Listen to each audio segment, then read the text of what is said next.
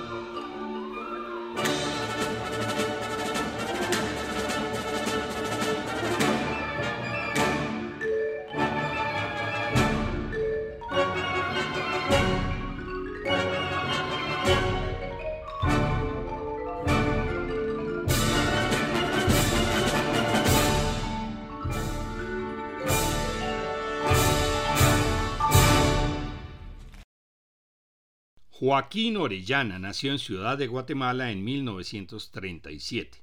Inició sus estudios musicales en 1949 en el Conservatorio Nacional de Música. En 1967 obtuvo una beca en el Instituto de Altos Estudios Musicales Torcuato Di Tella de Buenos Aires, donde se familiarizó con la música contemporánea de vanguardia y aprendió diversas técnicas de música electroacústica, composición y montaje. Sus obras musicales ocupan un lugar relevante en la historia de la música contemporánea latinoamericana. Algunas de ellas son Cantata Dialéctica de 1974, Rupestre en el Futuro 1979, Imposible a la X 1980 y El violín balsante de Wisderio Armadel, ciclo para violín y orquesta compuesto entre 1986 y 1990. El 15 de septiembre de 2021, Orellana estrenó Guatemalada Guarimbiante, una sinfonía que conmemora los 200 años de la independencia patria y que indaga en la más pura esencia del ser nacional. Escuchemos a la Orquesta Juvenil Municipal dirigida por el maestro Gabriel Paredes Gil con la Camerata Vocal Z21, el Coro Victoria y el grupo Marín Ramajes.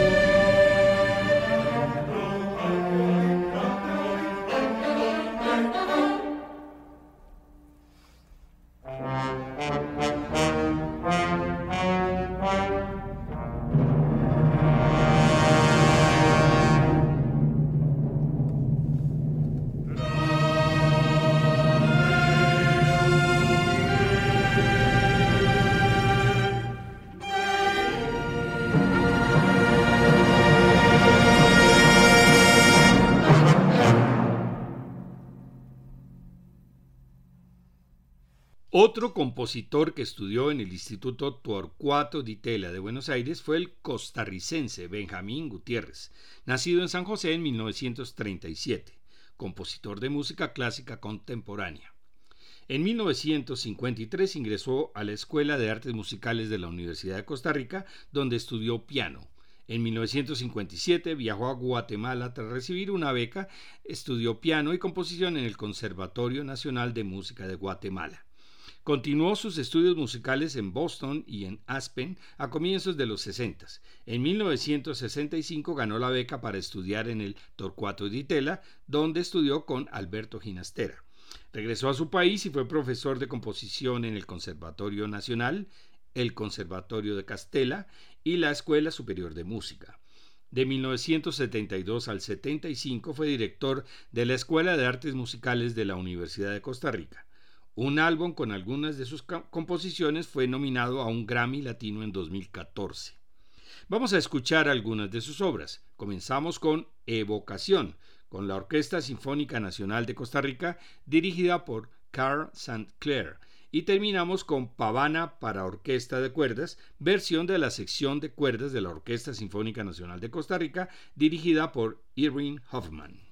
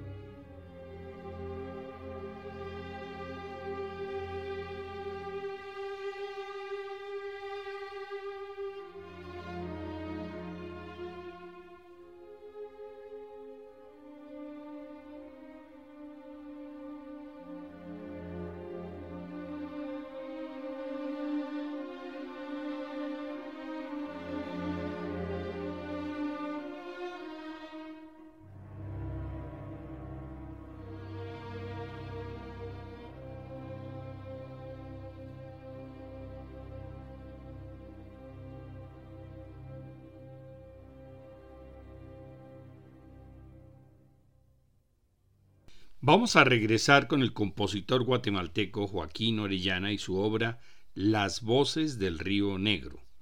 El valle del río Negro, Chicxoy, fue habitado por los pueblos mayas desde el periodo preclásico. La construcción de la represa de Chicxoy fue muy controversial y desplazó a los pueblos indígenas mayas a Chíes. Las reubicaciones forzadas por el gobierno dieron lugar a las masacres del Río Negro que causaron alrededor de 5.000 muertes entre 1980 y 82.